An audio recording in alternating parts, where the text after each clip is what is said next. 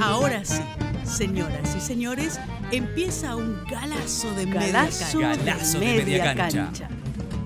El programa de Norberto Galazo en Caput. Galazo de media El programa de Norberto Galazo en Caput.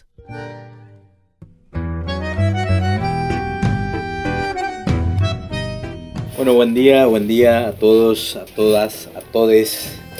Eh, estamos nuevamente acá en Galazo de Media Cancha. Yo soy Fabián Mettler, estamos con el maestro Norberto Galazo y vamos a conversar durante media hora eh, sobre un maldito, como lo hemos venido haciendo ya de- desde el año 2017. Creo que a la fecha ya llevamos alrededor de 60 ¿Sí? Sí, sí, sí, ya es, pasó, pasó rápido el tiempo, Norberto. Sí, el otro día los conté que eran 57 malditos los que ya hemos Mm. semblanteado, reivindicado acá de- desde el programa. Eh, así que bueno, como lo hacemos siempre, una vez por semana, nos juntamos con Norberto y bueno, en este, en este dúo que hemos armado donde yo pregunto y Norberto, que es el que verdaderamente sabe de historia, eh, es el que va, va contestando y entre ambos vamos perfilando a los personajes. Buen día Norberto, ¿cómo estás? Bien, bien, muy bien, gracias. Hoy vamos a hablar de un personaje que yo, eh, prima facie, como decimos los abogados, eh, no, no parece maldito, porque es un hombre vinculado a los sectores altos de la sociedad, eh, incluso a los anchorena, ¿no? Vamos a hablar de Oliverio Girondo. Sí, efectivamente. Un hombre que ha tenido prensa, que ha tenido un lugar en la literatura argentina, que los estudiantes de la carrera de filosofía y letras este, lo conocen, que en su momento tuvo cierta importancia por la actitud de él este, de extremar las eh, novedades que aparecían en Europa, re- reiterarlas en Argentina, Novedades literarias. novedades literarias, sí, sí. Sí, este, a veces escandalizando un poco por la forma de literatura que no tenía absolutamente nada que ver con la de Vittorio Campo. ¿no? En ese sentido, bueno, si Borges fue eh, influenciado por el ultraísmo, este, Girondo fue muy influenciado por el surrealismo, por ejemplo, Sí.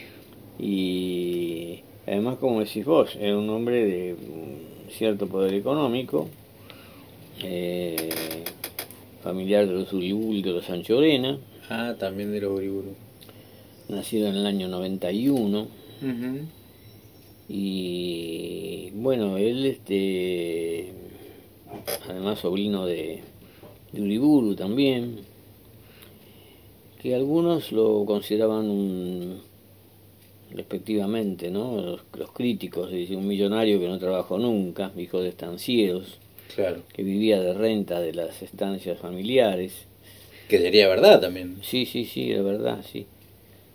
Pero también algunos reconocían de un esplendor idiomático jamás conseguido en la literatura española. Ah, mira. Y un gran bromista, un gran poeta, lanza, por ejemplo, la edición de un libro y lo hace, hace a través de un desfile que hace por la calle Florida en una carroza, donde va vendiendo los libros y haciendo un escándalo porque publicó un libro, ese tipo Una de carroza cosas. fúnebre, un...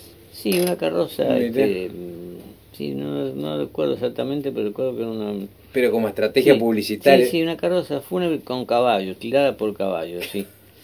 este, que llevaba un espantapájaro y bueno, vende, qué sé yo, tira, en poesía o sea que se tira muy poco, ¿no? Claro. Se tira 5.000 ejemplares de eso.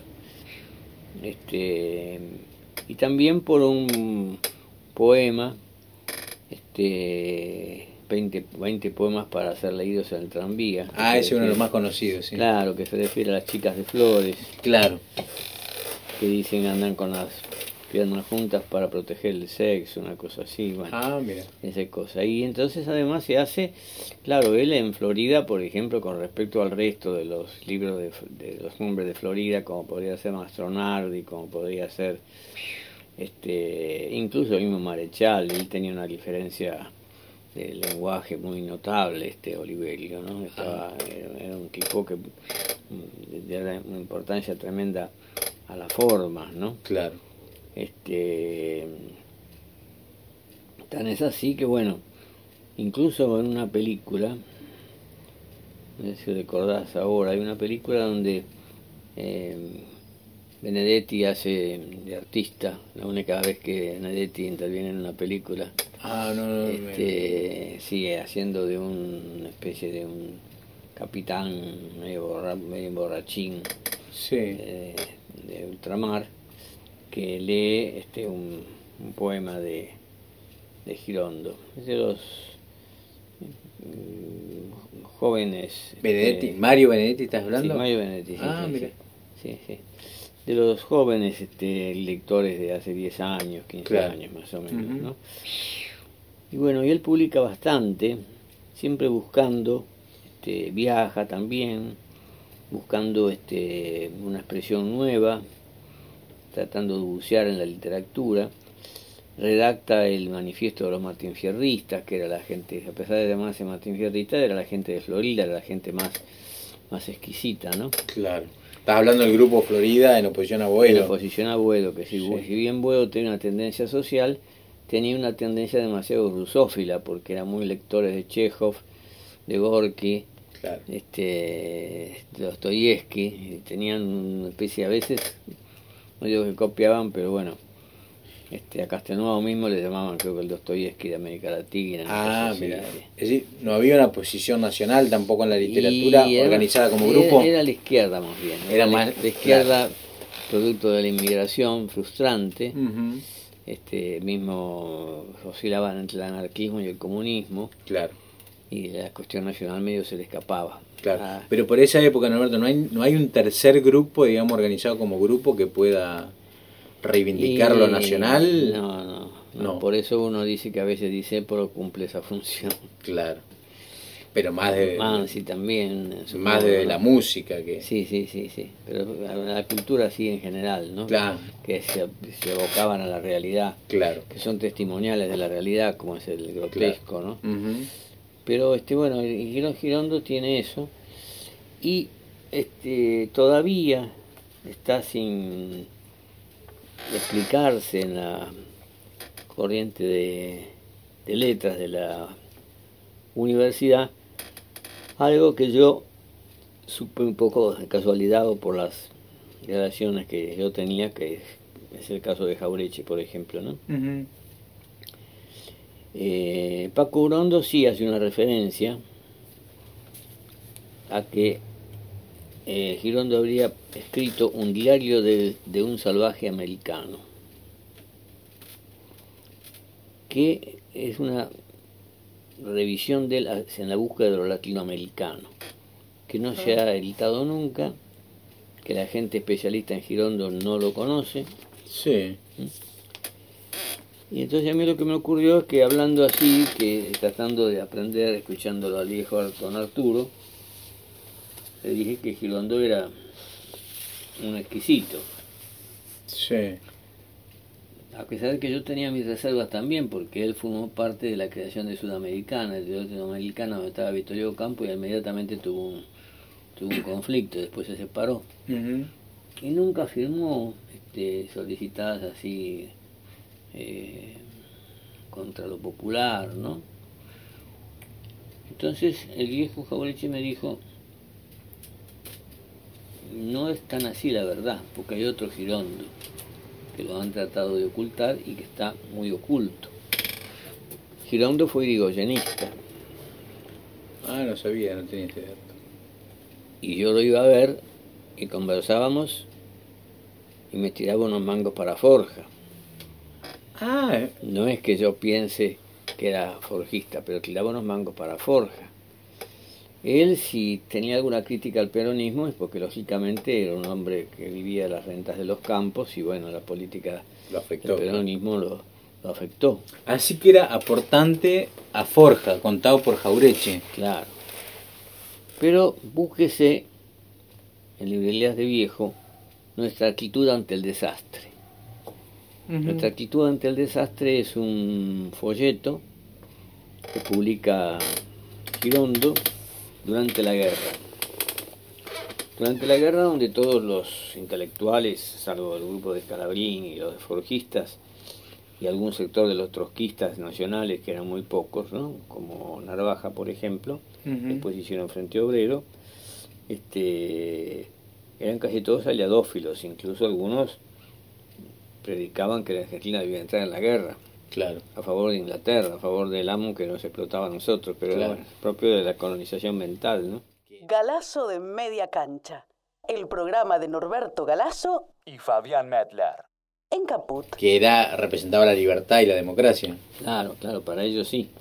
Y para el Partido Comunista también, porque Codovila dice que al aliarse eh, Gran Bretaña con la URSS frente a Hitler, el imperialismo inglés se convierte en un imperialismo democrático. y por tanto dice expresamente, ¿no? Hay, hay que explicarle a los obreros que no se puede hacer huelga a las empresas inglesas en Argentina. Lo, con lo cual pierden este claro. Eso fue al inicio, claro. Para toda, toda la carrera. Ahí eso que, digamos, se hicieron peronistas los obreros, obviamente. Claro, claro, claro. claro. Roberto, pero después el PC cambia la posición, ¿no? O, la cambia. El PC sí la cambia cuando, bueno, ya los viejos este, van desapareciendo, este, y entonces ahora cuando se produce el kirchnerismo, apoyan al kirchnerismo. Claro. Este, no, pues yo te digo, en esa época, ¿no, no hay también un periodo de neutralidad? Claro, previo a... Ah, previo eso. Claro, la neutralidad se produce justamente este, cuando este, Hitler hace un pacto con la Unión Soviética, claro. el pacto Ribbentrop-Molotov. Entonces, bueno, ahí sí, este, ellos toman una actitud neutral. Claro. Ahí en, Judice publica en ese momento Liberación Nacional Imperialismo Inglés. Ah, mira. Y después ese libro se lo tiene que poner bajo la cama porque cuando Hitler invade la Unión Soviética, Codovila dice, no, no se puede atacar de ningún modo a Gran Bretaña porque son aliados nuestros. Claro. y ahí es cuando los Ibarguren también, o los, los Irasusta publican... Los, claro, los Irasusta publican unos años antes desde el nacionalismo, digamos, propio de los pequeños productores, este, que era también un poco el nacionalismo de Lisandro de la Torre, ¿no? es decir, pequeños productores perjudicados por la alianza de los estancieros con el imperialismo inglés, publican Argentina y el Imperio Británico. Claro. Pero bueno, finalmente lo encontré. En el ah, ¿encontraste el libro ese? Tranquilo ante el desastre, vale la pena leer unos párrafos si tenemos tiempo. Sí, sí, sí, tenemos tiempo. Dice así Girondo, no basta denunciar la existencia de la organización nazi entre nosotros, porque había varias comisiones antinazis, ¿no? Ni delatar los peligros que ella entraña efectivamente. Hay que comprender sobre todo que no existe otra manera de combatir esa influencia, ni de aunar la opinión pública del país, que indicarle que ha llegado el momento de liberarnos, de una vez por todas, de la opresión económica casi secular que nos asfixia. Año 40. Antes de adquirirle una cabal conciencia de nuestros intereses vitales y de plantear esos problemas con el espíritu argentino, no será posible la aparición de movimiento nacional. No digo nacionalista, ¿eh? digo nacional. Mientras la economía del país se encuentre en su mayor parte en manos extranjeras y todos los servicios públicos no nos pertenezcan, resultará iluso defendernos del atropello exterior o erguirnos ante cualquier amenaza externa. Nuestro anhelo de emancipación no responde a un bajo instinto de codicia, sino a la necesidad impostergable de expresar nuestra personalidad, ya que es inconcebible la existencia de un espíritu propio en un organismo que no nos pertenece. Envanecidos por el hecho de figurar entre los grandes países exportadores, hemos permitido que Europa falsee por medio del agua y del soborno el ritmo de nuestro desarrollo hasta llegar a preocuparnos de sus necesidades muchísimo más que de las nuestras. De ahí que la riqueza minera del país se haya inexplotada, que nuestras primitivas industrias locales hayan desaparecido. De ahí que un centralismo absorbente justifique los anacónicos resentimientos regionales y lo que es mucho más grave e indignante que en vez de aumentar nuestra capacidad de consumo se permita que en el interior la gente se desnutre y degenere. Mientras aquí y allá surgen grupos inconexos que pueden disentir en las teorías, pero que en realidad solo esperan el hombre capaz de convencerlos. Esperan el hombre capaz de convencerlos, ¿eh? año 40. Mm. Pero... Que ha llegado el momento de olvidar toda preocupación extranjera para ocuparnos de nuestros problemas y de ser una vez por todas nada más que argentinos. La autenticidad de ese clamor alcanzaría una repercusión tan honda en el país que no solo permitiría diagnosticar la causa de toda sordera, fortalecería la autoridad de quienes tendrán que solucionar esos problemas al concederles la libertad de acción que necesitan y que solo les otorgaría un movimiento esencialmente nacional. Mientras el continente no recupere la cohesión que poseyera durante la colonia y que ha ido perdiendo, un poco por desidia y mucho más por influencias extrañas, nos hallaremos en pésimas condiciones para tratar con Europa y careceremos de la autoridad que reclaman nuestras negociaciones con los Estados Unidos, de los cuales tendremos que proveernos de cuanto necesitan nuestras luchas y nuestra defensa, a pesar de que el espíritu y los métodos expansionistas de su política justifiquen todas las precauciones y todos los recelos. Es una gran patraña que el capitalismo extranjero merece gratitud eterna por su generoso desinterés.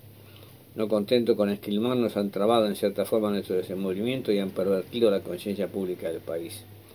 Hay que exigir nuestra independencia económica. La única posibilidad que nos queda es defendernos de nuestro propio suelo y de Latinoamérica. Existe una casta que con escasas excepciones se ha preocupado, principalmente de entregarlo todo al extranjero.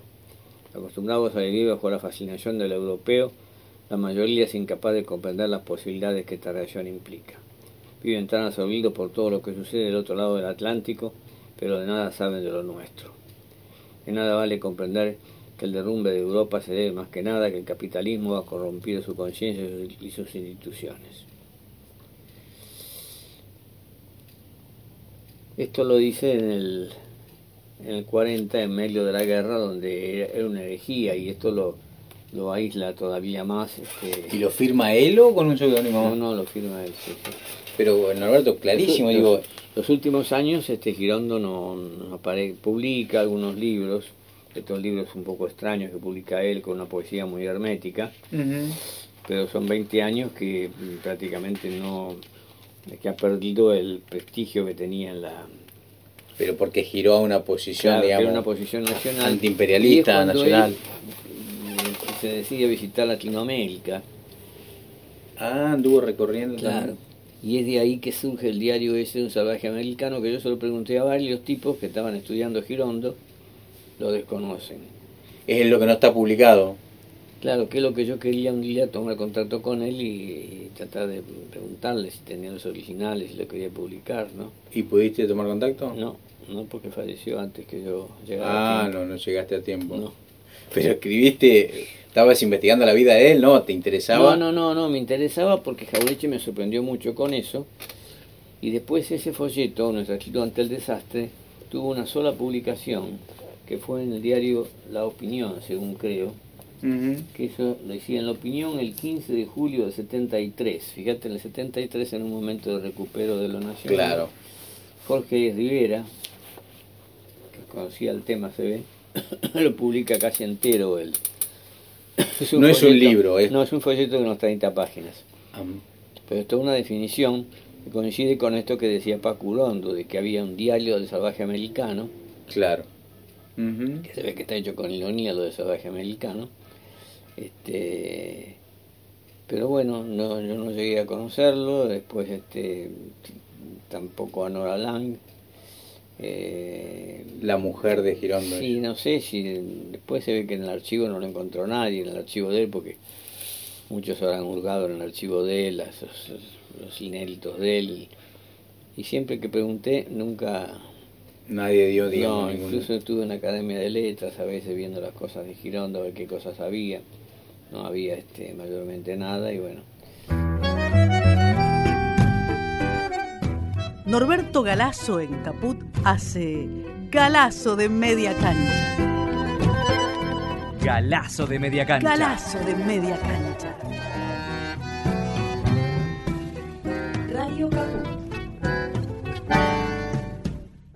Es muy fuerte esto. Esto claro, es, una posición prácticamente coincidente con la de Forja, ¿no? Claro, claro. ¿Y no, no estará ahí también la influencia ideológica con el trato de Calabrini, de Jaureche? Jaureche dice que, era bastante amigo, que lo visitaba a menudo, que cotizaba, me dice, fíjese que cotizaba. Él, claro, dice, después ya con, cuando vino el peronismo fue más difícil porque él este se sintió perjudicado en sus intereses y redujo sus gastos porque, bueno, el campo dejó de producir tanta ganancia como antes. Claro.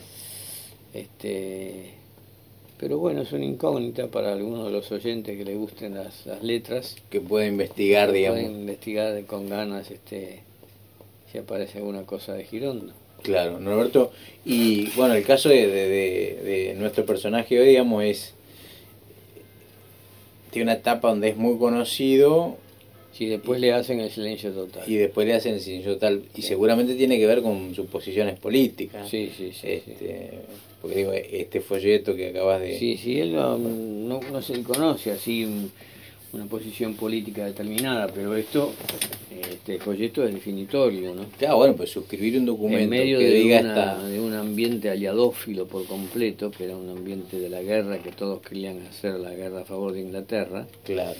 salvo el pequeñito grupo de que sacaba Scalabrini con Reconquista y el grupo de, de, de Forja y algunos trotskistas no influenciados tanto por la internacional sino que tenían una visión más nacional Ujú. es una es una posición muy audaz la de Claro. Girondo, ¿no? Pues en ese momento, a ver, eh, bueno, no sé, vos eras chico en, el, en la guerra, ¿no? Bueno, naciste en el 36, sí yo tenía bueno, eras un niño, pero digo, bueno, obviamente leíste un montón sobre eso. Digo, esto de que hoy tanto se habla de la grieta, en ese momento había una verdadera grieta, ¿no? sí, Pues- claro claro una grieta total Pero digo, no había, no había espacio en el medio, porque si era, si uno estaba a favor, digamos, de Inglaterra, claro. no sé, pues el, el que era neutral, Y porque que- era argentino, el- estaba el tildado de nazi. Claro, claro. Jaureche, por ejemplo, este, una vez que corre a un personaje con el cuchillo por televisión, este porque le dice usted es un nazi. Ah, claro. Usted es un nazi en un programa de que tenía el hermano de Casinera de Dios, que no me acuerdo cómo se llamaba. Este y Jaureche le dice, anda la puta que te parió y saca la navaja y lo corre y el, el conductor del programa se tira sobre la por las cámaras Para que llega no a se vea el papelón. se llega a escuchar la puteada este Ah, así que en foco- era un, con- un con- insulto muy fuerte Sí. para Jaureche que lo traten claro, de nazi. claro, claro.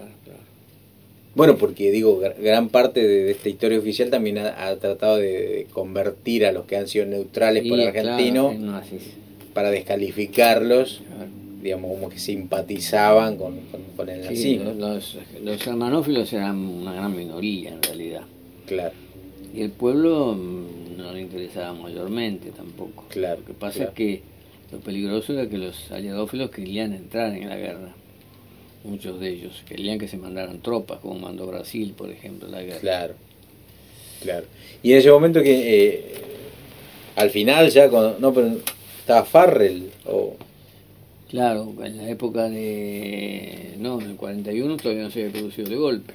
claro, El que otra actúa así este, muy firme Jaureche con, con el periódico La Víspera, que ya estaba Farrell, donde le manda una carta abierta a Farrell y se dice, tome altura, general Farrell, si los argentinos tenemos que morir, preferimos morir aquí, ah, antes, antes que claro, que ir a... Claro. Después cuando la guerra está casi terminada, es cuando Perón, dadas las relaciones que tiene con el ejército, declara la guerra. Ah, pero eso fue más un... Y sí, declara la guerra a Japón. Y en el artículo segundo dice, en virtud de que Japón, de que Alemania es este aliada de Japón, este, por eso también declaramos la guerra a Alemania, que es una cosa media Ah, lo pone así como, sí, sí, sí. como oculto, Sí, digamos. las forjitas salen a la calle protestando, qué sé yo. Después, con el tiempo, Jaureche dice, en realidad tenía razón Perón. No había posibilidad ninguna si nos declarábamos totalmente este, neutralistas. Si seguíamos con el neutralismo, posiblemente nos iban a intervenir. Además, las empresas alemanas había que devolverlas. Claro. Y Perón se las quedó con todos, hasta que después la devolvió a Aramburgo recién. Ah, ah, pues la habían expropiado. Claro, como propiedad enemiga. Claro. Una pequeña trampita, ¿no? Claro, del- de- Claro, Ah, mira vos. sí. Y un clima de, de mucha... Sí, un clima y Victorio Campo, por ejemplo, y María Rosa Oliver, que era una mujer ligada mm, pro, pro, pro stalinista, digamos, no, no, no era afiliada al partido, pero este, hacen un acto en un teatro para festejar el cumpleaños de Churchill. Ah, mirá, como... hasta ese extremo. Claro, sí, sí, sí, están sin sí, payos sí. al mango. Sí, sí, sí. colonizados, Una digamos. totalmente pro-británica, ¿no? Claro, claro, Y pero yanqui también, porque los yanquis ya estaban en... claro. Y ahí Jaureche tiene una, con esta lucidez habitual que tenía, ¿no? Una frase que sintetiza un poco la, la, la posición eh, entre aliadófilos y germanófilos. Dice, No se trata de cambiar de collar Claro, entre los nazis y lo, entre los ingleses y los nazis, sino dejar de ser perro, claro, claro. ¿no? Como esta cosa de afirmar la, Claro. la identidad nacional, la... Sí, en realidad, este, buceando en todas las cosas de Jaureche, como buceando también en, otro día me daba cuenta, buceando en las cosas de Perón, uno encuentra que se han hecho comunes incluso frases así, como la de Perón, la víscera más sensible es el bolsillo. Ah, le sacó este, Perón esa. Claro, esa es una frase de, de Perón. De Jaureche y hay varios. Sí, sí, ¿no? sí. De nuevo, por ejemplo, es común. Claro. Un refrán que a lo mejor viene de hace lejos, pero eh, siempre el que lo, lo trabajaba era Jaureche, que cuando la cosa se produce medio confusa, como ahora, te dicen barajar y dar de nuevo. Claro, claro. Y otra de Perón, de sencillar hasta que aclare. Claro, también, sí. claro, sí, sí, sí, sí, sí, sí, hay, hay un montón que han, que han circulado. sí. Roberto, se nos está terminando el tiempo. Bueno, bien. pero digo lo de lo de Oliverio Girondo, sacar este documento, este folleto, en este clima de donde estabas de un lado o del otro, Sí, es un gesto de enorme valentía. sí, sí, sí. Sería de valentía incluso hoy. también. Claro, claro, claro, sí, para sí. claro. refregárselo a la gente exquisita que cree que la literatura y que la lectura no era más que las formas. Para Girondo era las formas, porque él es surrealista, este, lee poemas que son difíciles de leer, por ejemplo. Pero también existía el fondo, que era su propia patria y sus, sus cosas, ¿no? Claro, es un, un, digamos, un poeta comprometido con, Claro. con su pueblo. Sí. Eh, bueno, Norberto, nos vemos la semana que viene con algún otro maldito. ¿Cómo no? ¿Cómo no? Hasta la próxima. Chao, Norberto. Los malditos. Los rebeldes. Los imprescindibles.